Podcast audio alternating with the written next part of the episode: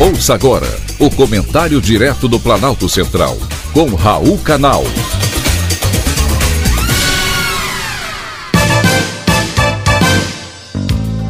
Queridos ouvintes e atentos escutantes, assunto de hoje: atentado terrorista.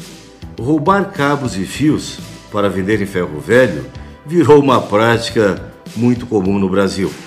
E a prática vem aumentando.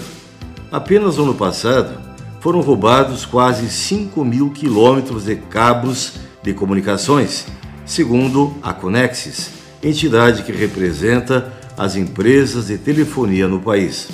Um aumento de 14% em relação a 2021.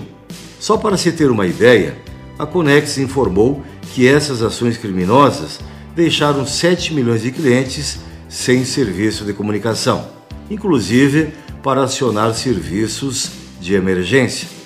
Na maioria das vezes, os roubos são para vender o cobre em ferro velho, mas também existem aqueles que fazem isso por puro vandalismo.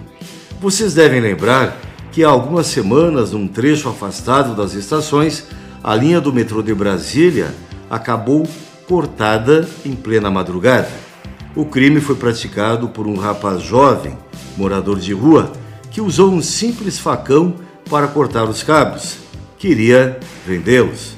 O resultado desse ato prejudicou toda Brasília e também o entorno, deixando sem condições de ir e vir mais de 150 mil trabalhadores. Restaurantes ficaram sem pessoal. Enfermeiros faltaram ao trabalho. Empregadas domésticas não chegaram. Milhares de trabalhadores não conseguiram chegar ao seu destino a cidade se transformou em um verdadeiro caos. Foi prática comum derrubar cabos e fios para vender em ferro velho. Só que, na verdade, ocorreu um crime muito mais grave do que o quebra-quebra do 8 de janeiro. Nos Estados Unidos, por exemplo, o crime seria tratado como um atentado terrorista. Porém, aqui, na capital da República, acabou tratado como um simples furto. Pensem nisso. A cidade parou por uma prática criminosa. Tirar o metrô do ar durante todo o dia não prejudica somente os usuários, prejudicou toda a sociedade brasileira. Esse crime merecia prisão perpétua pelo monstruoso efeito causado. E o ladrão foi solto sem menores problemas, como um crimezinho qualquer. Deve estar por aí roubando mais cabos de cobre pela cidade. A minha decepção foi ver que Xandão nem se indignou. Por onde anda a imprensa? O autor do atentado, que deixou milhares de pessoas prejudicadas, sequer foi identificado.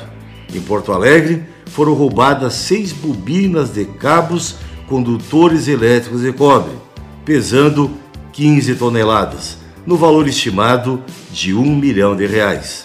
O que fazer? Vamos continuar vendo passivamente esses atentados? Ou já está na hora de o Congresso Nacional aprovar uma lei que tipifique e aumente a punição para esse tipo de prática criminosa? Atentado é atentado e deve ser tratado como tal. Foi um privilégio, mais uma vez, ter conversado com você.